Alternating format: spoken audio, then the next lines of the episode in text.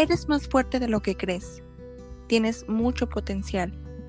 Aunque a veces dudes, naciste para dejar huella, para transformar vidas y para cumplir tus sueños. Nuestro propósito es crear una comunidad y una red de apoyo para todas esas personas que lo necesitan, de la mano de los expertos en los temas que vamos a tratar. Con este podcast queremos aprender un poco más sobre nosotras mismas y apoyar a la gente que lo quiere y lo necesita.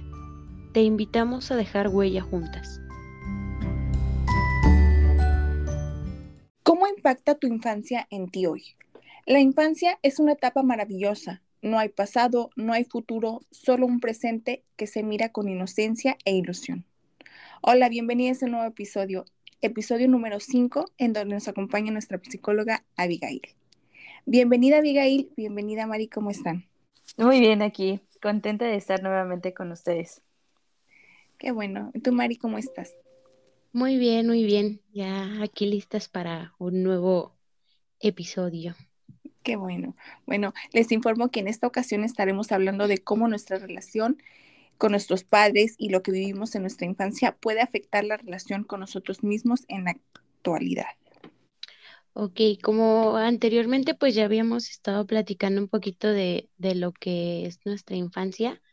Eh, por cierto, por si no han ido a escuchar ese podcast, háganlo, les va a gustar. Eh, por ahí alguien se puede sentir identificado y podemos hasta encontrar juntos ciertas cosas que tenemos desde pequeños. Pues el día de hoy vamos a tratar un poquito sobre este tema de la infancia con nuestra psicóloga Abigail. Eh, y para esto pues le preparé unas preguntitas para, para ver qué tanto podemos hacer desde que somos niños, tenemos niños o pensamos buscar ayuda para nuestros niños. ¿Estás lista, Abigail? Claro. ok, la primera pregunta es, ¿a qué edad es considerable con un psicólogo infantil? Ok, bueno, veamos eh, cuando se está como en esta parte de, del aprendizaje eh, cuando veamos eh, que existe ciertas dificultades a lo mejor en la parte del desarrollo del pequeño, ¿no? que vemos que a lo mejor mm, no se está trabajando de cierta manera bien o no se está expresando, el, hablando un poco más de la parte emocional, el menor puede acudir a, a terapia, ¿no? esta parte, por ejemplo, voy a adentrarme un poquito más sobre esto que, mencionas. ¿Por qué?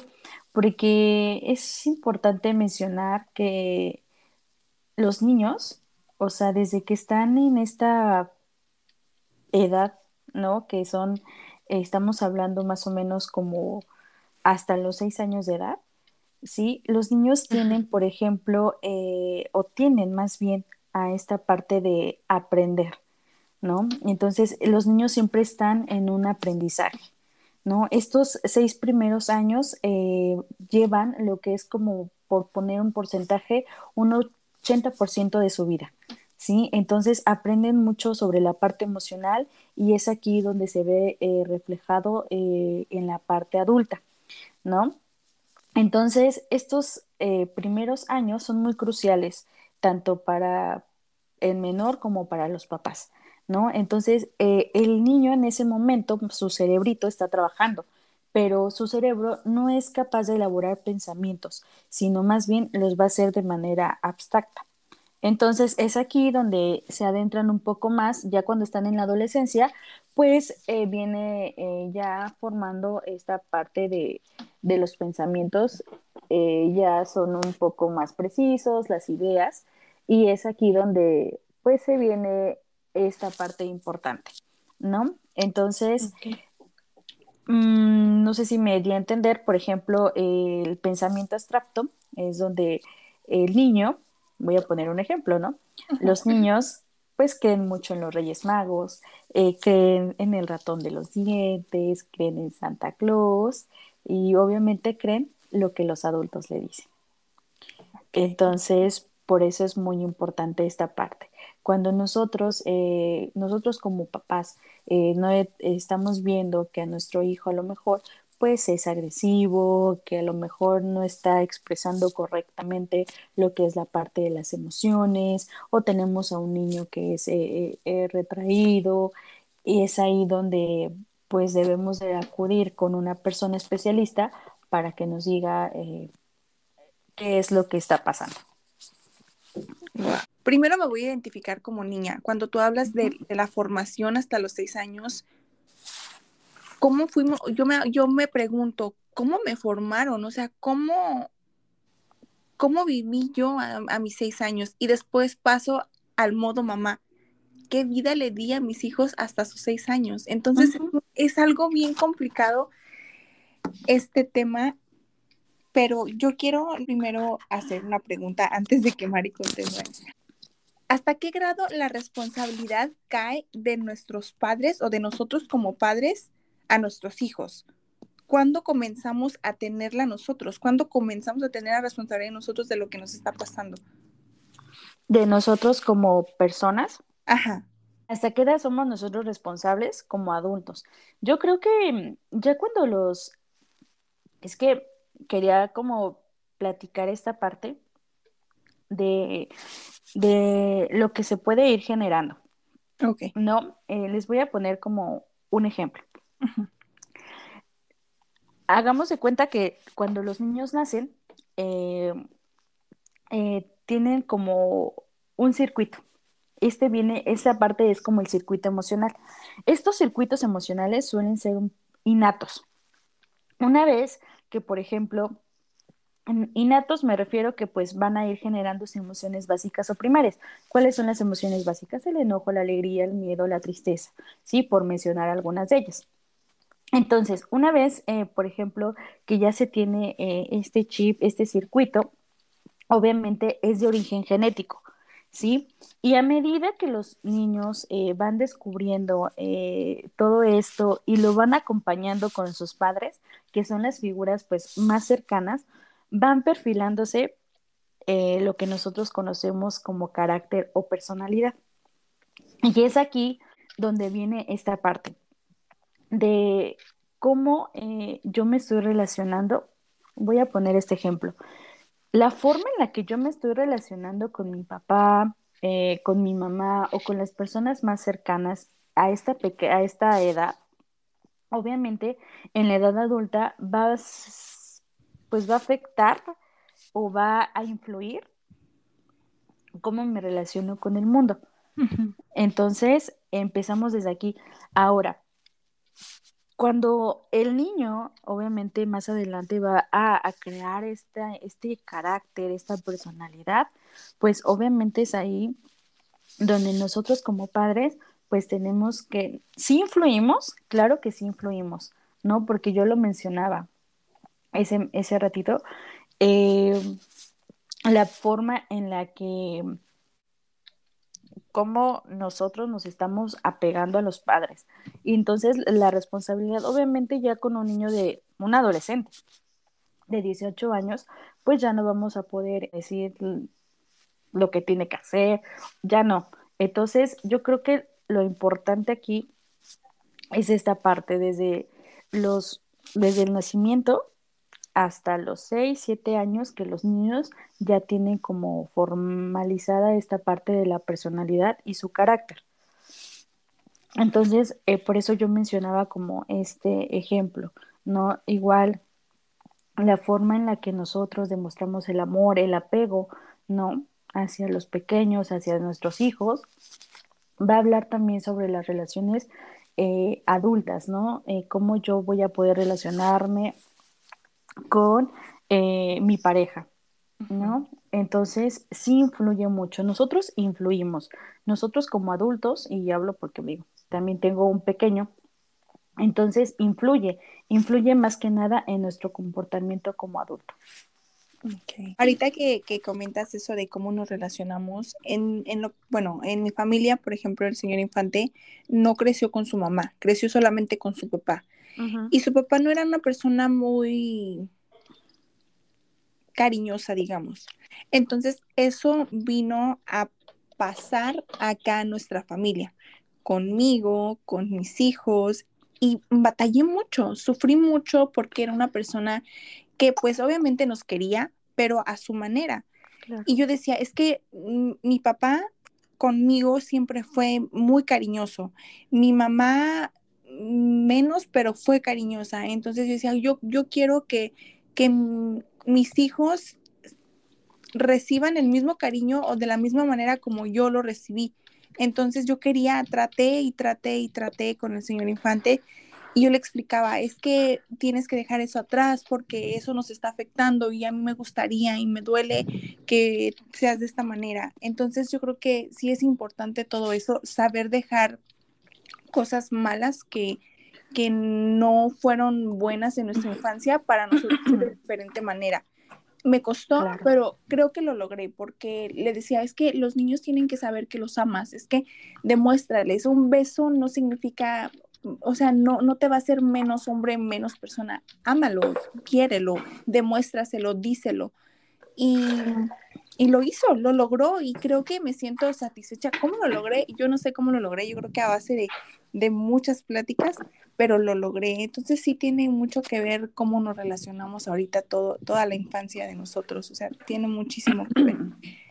Sí, de hecho, fíjate que, por ejemplo, eh, pues todas esas situaciones, eh, pues son un tanto disfuncionales, ¿no? Por ejemplo, eh, la parte de, pues, este, el abandono, ¿no? Lo que ahorita platicábamos, esta parte de la muerte de, o que fallezca alguno de nuestros padres, este, la violencia o, algún tipo de, de bullying, pues es un, es una situación disfuncional que obviamente eh, va a generar este, problemas en nuestra identidad y pues obviamente pues va a tener como esta parte de no saber quiénes somos, ¿sí me explico? Entonces, pues durante la infancia, algo que sí es muy importante que recordemos, que durante la infancia se consolidan todas las bases de la seguridad, el sentirse apreciado, el sentirse querido y la confianza en sí mismo, ¿no? Entonces, una vez que tengamos estas bases, pues vamos a poder tener un buen desarrollo. Ahora, si estas bases eh, se ven, por ejemplo, amenazadas a temprana edad, pues vamos a comenzar, pues que la angustia, la ansiedad, eh, se va a perder como toda esta parte, como lo mencionaba, de la identidad, de la seguridad, ¿no? Vamos a sentir, por ejemplo, un sentimiento de, pues un vacío, ¿no? Que no se va a poder llenar y que nadie lo va a poder llenar y es aquí donde todas nuestras relaciones pues van a empezar a, ser destructivas, ¿no? Entonces, sí es muy importante, eh, pues desde muy pequeño, el demostrar esta parte de, de, las emociones y es aquí donde parten pues muchas cosas. Sí, me imagino. Ok, ok. Ah, ok, la siguiente pregunta es, ¿cómo le explico a mi hijo que vamos a ir al psicólogo? Fíjate que, por ejemplo, eh, en la parte de mi trabajo, eh, sí es muy importante que a tu hijo le digas a dónde vas a acudir, ¿no? Y explicarle eh, por qué vamos a ir. Eso sí es muy, muy importante. A los niños, como yo te lo dije, los niños creen todo lo que los adultos les decimos. O sea, eso de que, por ejemplo, no sé si no han escuchado que mencionamos que los niños son una esponjita y absorben todo. Eso es cierto. O sea, los niños lo que ven en casa, lo que oyen, lo que escuchan, van y lo transmiten a los otros, a los otros, sí, a los lugares a los que acuden. Entonces, a los niños siempre es muy importante hablarle con la verdad. O sea, si un niño presenta agresión eh, o, sí, me, digo, me trabajo más con niños eh, que son agresivos, niños que no controlan la parte emocional, pues sí es importante decirle, sabes que vas a acudir, eh, a lo mejor no con una psicóloga, porque no van a saber que es una psicóloga, pero pues sí mencionarles que van a acudir a lo mejor con una persona, con una maestra que les va a ayudar. Digo, si ustedes le transmiten esa confianza al menor, ellos van a acudir sin ningún problema y mencionarles que va a ser por su bienestar. Creo que es muy importante que ellos sepan por qué van a ir y con qué finalidad van a ir. O sea, eso es muy, muy importante.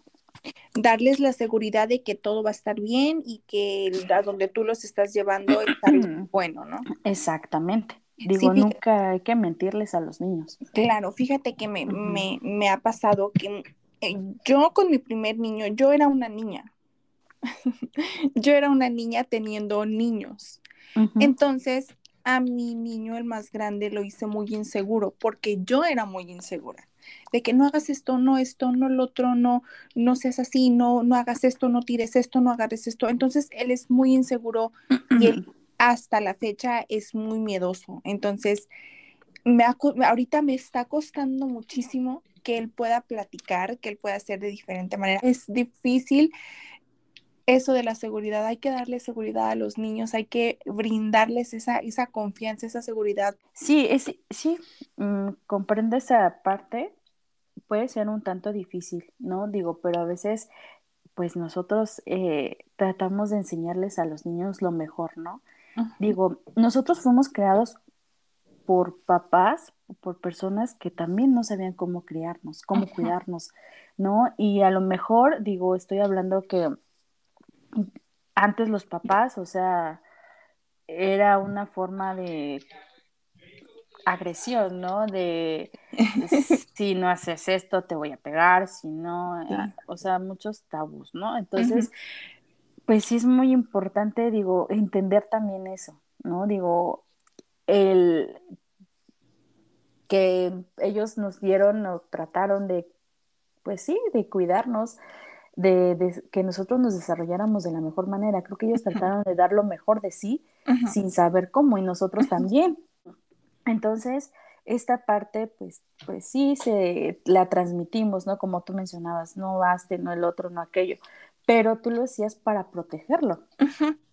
¿no? Entonces, esta manera de querer proteger a, mi hijo, que no le pase nada, que pues lleva a la inseguridad, a generar una, personalidad eh, introvertida a lo mejor, ¿no? Entonces, pues es ahí donde, pues, trabajarlo con él, en general, otra vez, el aumentar esta parte de, de la motivación, de la seguridad, pues sí va a ser complicado, pero pues nada difícil.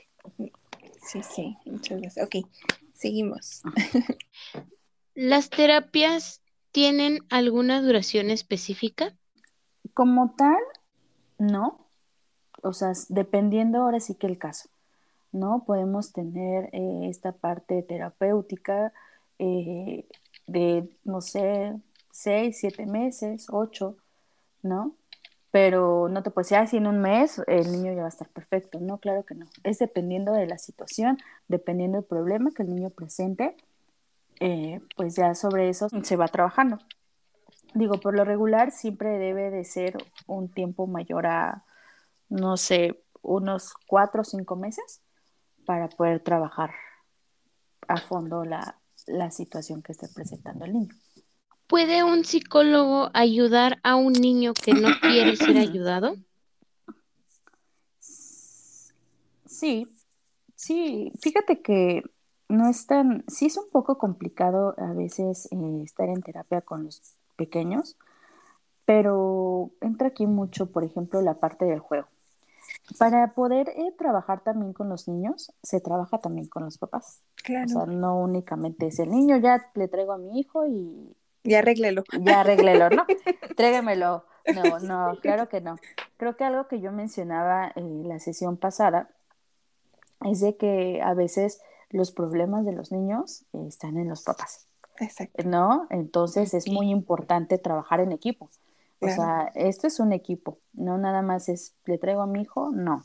También los papás tienen que trabajar. Hay, hay situaciones o dependiendo de lo que el niño esté pasando, se pide que los papás también entren a terapia, entonces para trabajarlos y, y también que en casa, porque en casa también se llevan tareas, ¿no? Entonces esto es esto de la terapia con los pequeños es un trabajo en equipo, tanto papás como con el menor.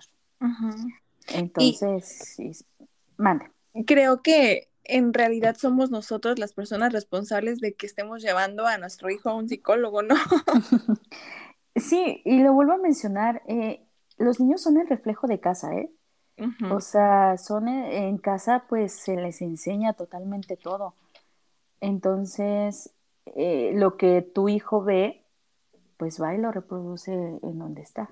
Sí, yo, yo voy a decir una cosa que me duele, pero que es así.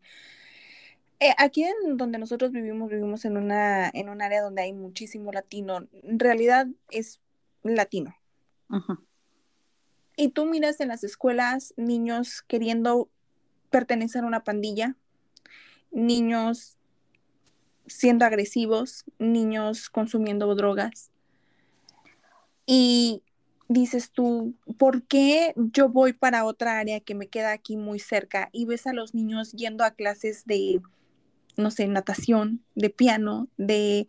¿Por qué, nosotros como, como latinos no empezamos a formar niños diferentes?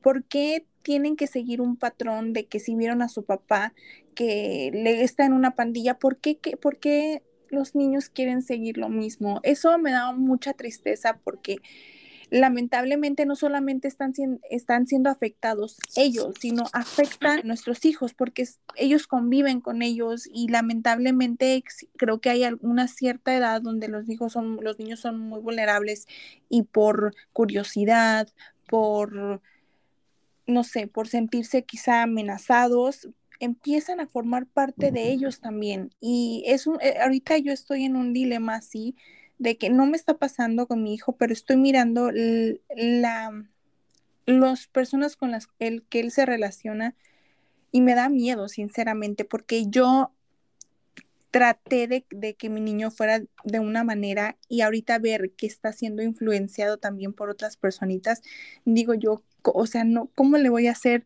Yo me quiero salir de aquí, de esta área, porque sinceramente no siento que mi niño vaya a estar seguro en una, en un área así. Y hay muchos niños que son muy fuertes y que pueden tomar decisiones, pero también la inseguridad de mi niño siento que va a decir, bueno, pues probablemente voy a hacer esto porque me están diciendo. Entonces, mm, mm, eso me está generando a mí en este momento mucha preocupación. Es algo que, digo, no a lo mejor puede ser ahí en tu entorno en el que tú estás viviendo. Digo, hoy en día, pues es, así es ahorita ya la sociedad, ¿no?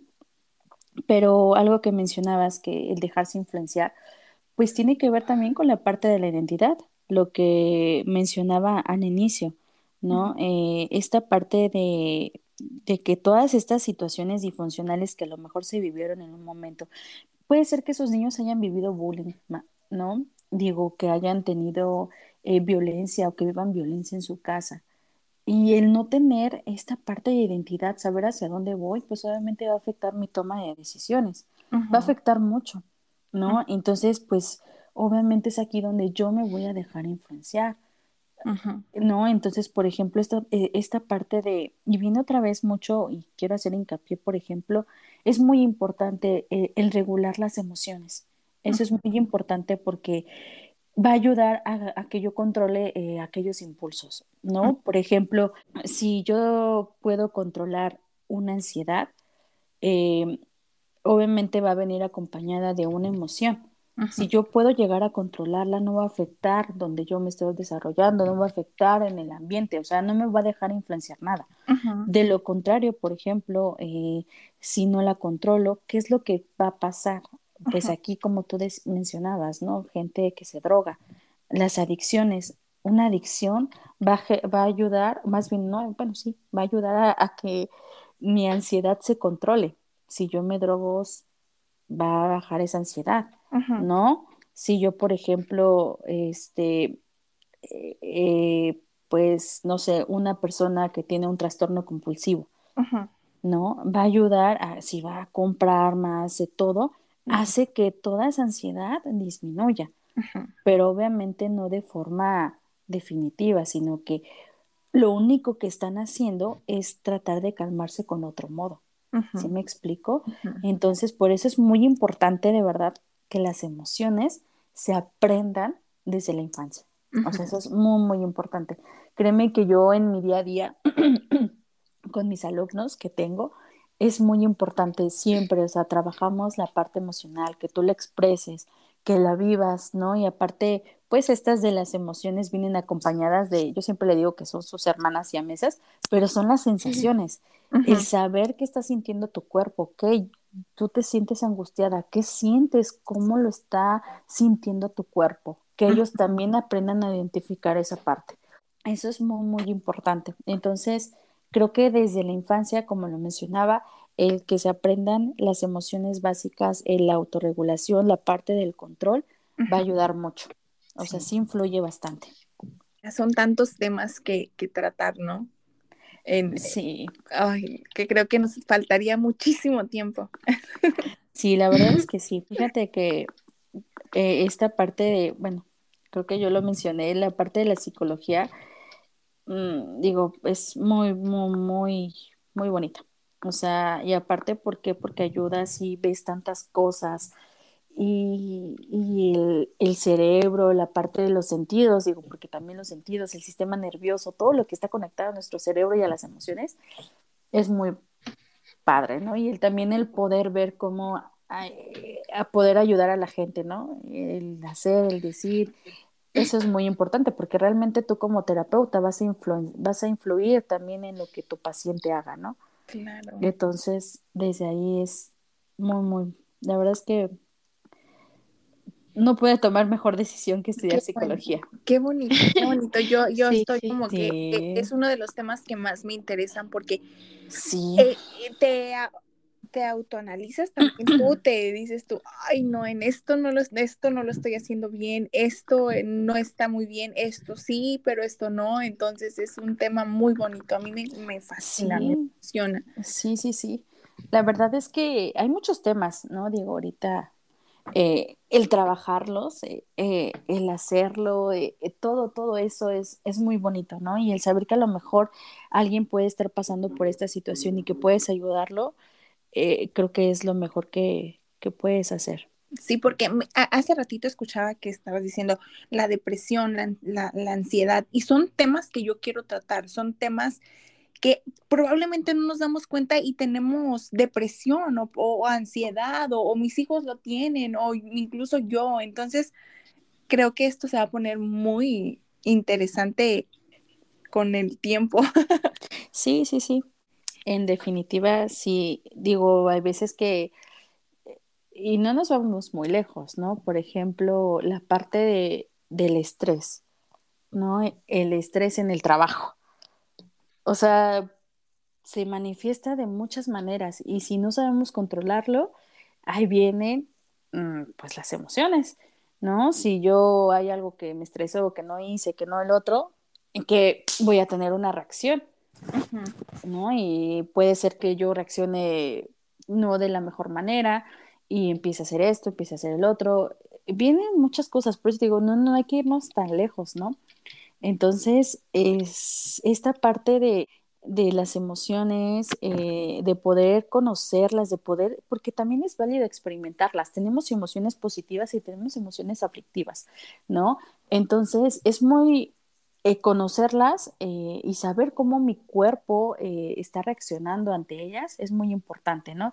y más que nada, creo que lo mencionaba anteriormente, si nosotros no hemos, no no expresamos eh, correctamente esta parte eh, emocional, yo lo decía, más adelante, pues quien lo va a hablar va a ser el cuerpo, porque pues es algo que tenemos ahí guardado, es algo que tenemos, tenemos, crece, crece y de repente pues tiene que explotar, ¿no? Y viene con las enfermedades, ¿no? Viene con el cáncer, ¿sí? Entonces, yo creo que si a los pequeños les enseñamos a esta parte de la regulación emocional, pues más adelante pues vamos a tener eh, niños en una edad este, adulta, eh, pues vamos a generar mucha, pues niños felices, ¿no? No van a, no va a interrumpirse a lo mejor su desarrollo, ¿sí? Van a, tener, van a avanzar, van a tener un, un, equilibrio en su bienestar. Y eso es lo que,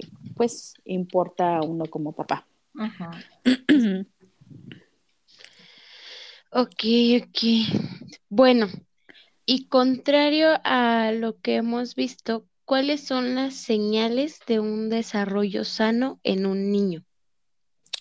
Las señales de un desarrollo sano, lo menciono. Niños que saben expresarse correctamente, ¿no? O sea, que te dicen, me siento, tener que también ellos tengan la libertad de decirnos las cosas a nosotros como papás. Eso también es muy importante porque volvemos a esta parte de, de la confianza. Si yo a mi hijo no le estoy generando esta confianza, o a lo mejor, si yo estoy siendo muy duro con mi hijo, él no va a, no es que si le digo a mi mamá, eh, va a pasar esto, esto, mejor no le digo. y es ahí, se quedan con las cosas.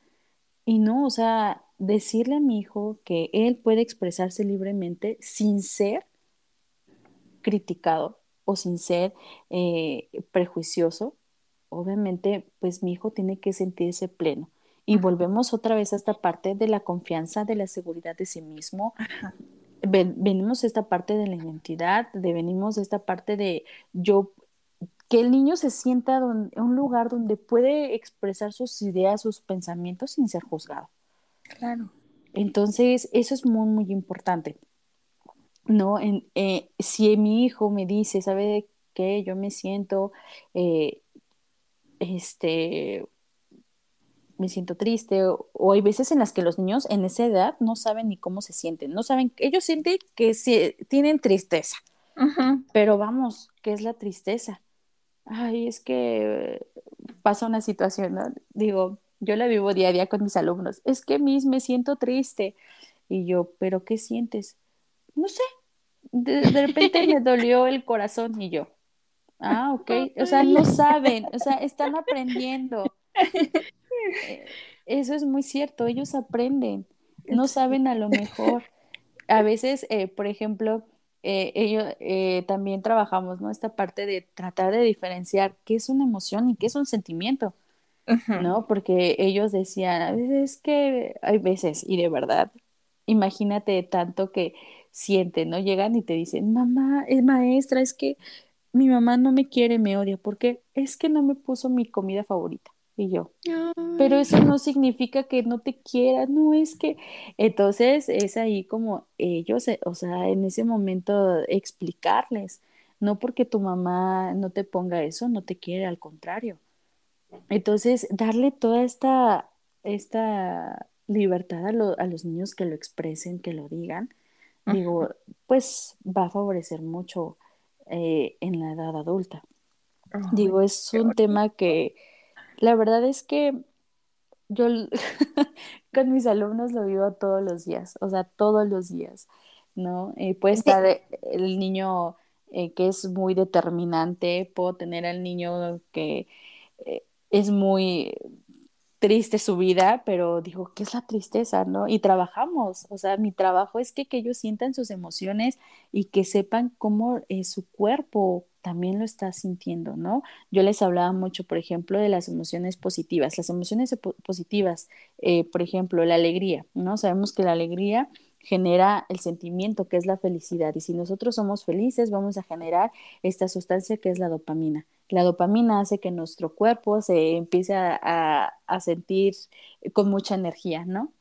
Entonces, el tratar también a ellos de que ese tipo de emociones eh, sepan qué es lo que va a conllevar cada uno y que busquen situaciones o cosas que a ellos les provoque esa felicidad, ¿no? A, lo contrario, ¿no? Que este, estoy muy enojado, eh, mi cuerpo lo está sintiendo, ¿no? Por ejemplo, yo les decía que esta parte de las emociones pues van conectadas muy bien con el cerebro, con los sentidos.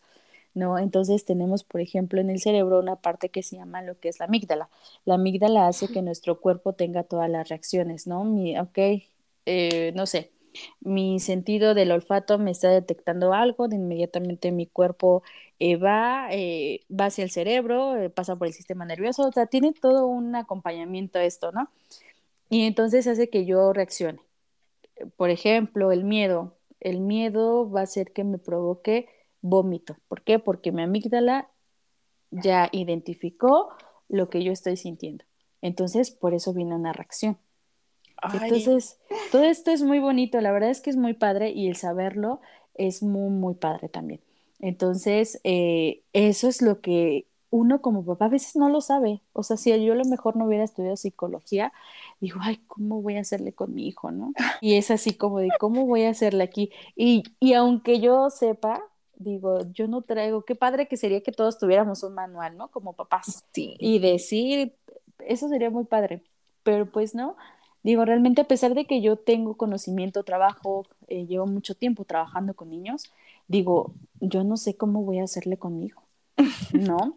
Y digo, pues eh, soy mamá y a veces también me pongo de este lado. ¿No? Entonces, obviamente, ¿qué queremos? Nosotros siempre queremos lo mejor para nuestros hijos. Pero la, verdad es que pues vamos aprendiendo al día a día.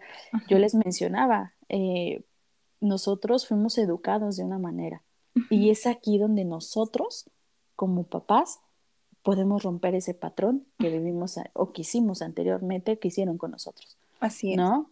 Entonces, la verdad es que esta parte de las emociones, el control, la regulación emocional, son la base, como lo mencionaba, la base del desarrollo óptimo del pequeño. Démosle seguridad a los niños porque no nos la dieron a nosotros, quizá a mí no me la dieron. Ahorita que hablas de, romper patrones, sí, yo trato todos los días de hacer cosas con mis hijos que mis padres no, hacían conmigo. Mis papás eran, eran se enfocaban tanto en ellos, en lo que se habían hecho, en lo que se hacían, que se olvidaron de mí. Entonces digo yo, no hay que hacer eso, hay que dejar los problemas de uno a un lado y enfocarnos en los niños porque ellos no tienen la culpa de absolutamente nada.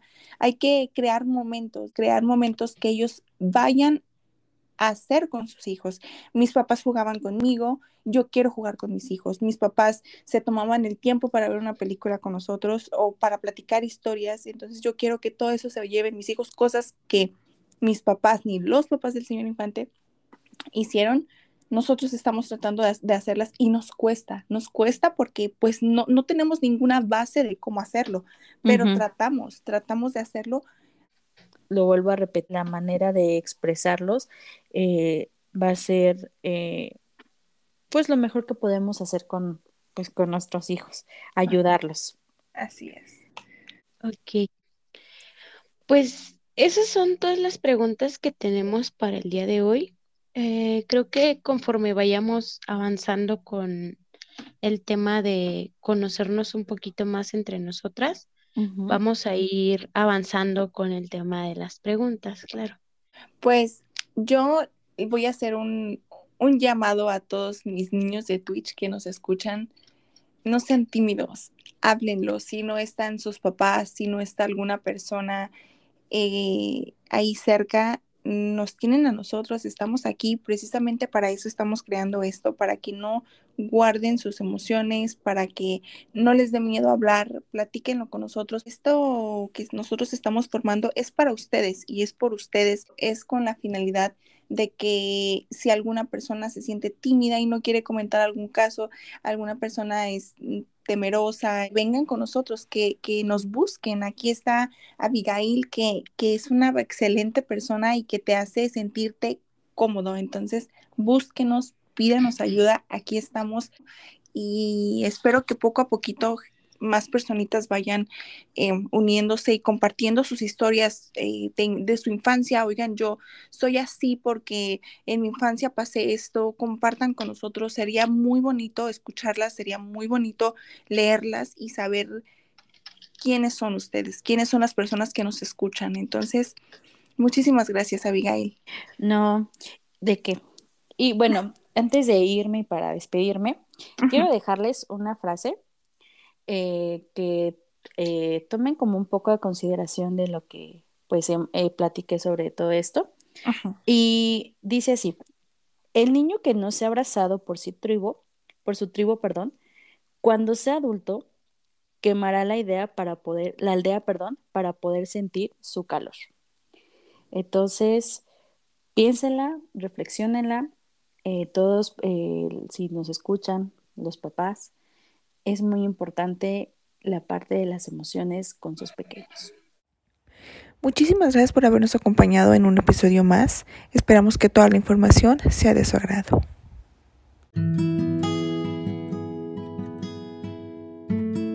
Muchas gracias por acompañarnos. Recuerda que puedes escucharnos los lunes, miércoles y viernes y contactarnos en redes sociales. No olvides que tú eres quien decide qué huella quieres dejar en las personas que te rodean y en las cosas que haces.